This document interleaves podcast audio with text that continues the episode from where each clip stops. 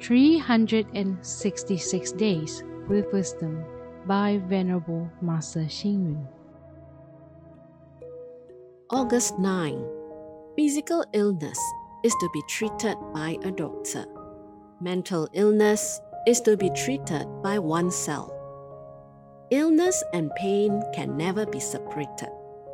Hence, we have the expressions pain from illness, suffering from illness, and suffering from disease. Falling ill is an unfortunate experience, but no one can avoid being ill, as birth, old age, sickness, and death cannot be avoided in the journey of life.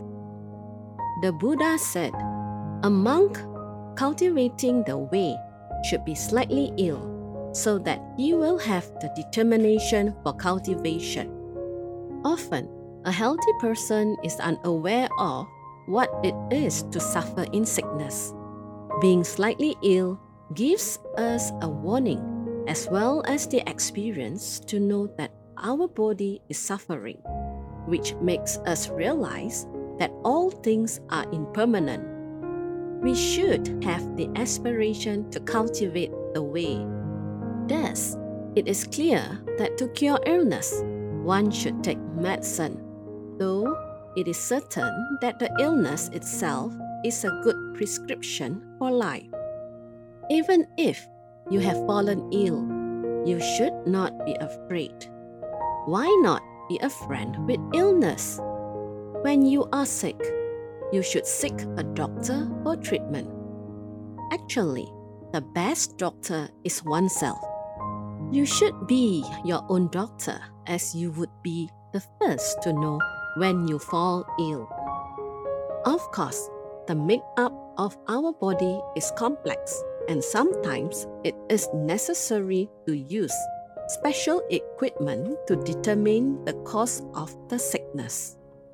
However, the Buddhist perspective of sickness is to hope that a patient can progress from a body free from suffering to a mind free from suffering.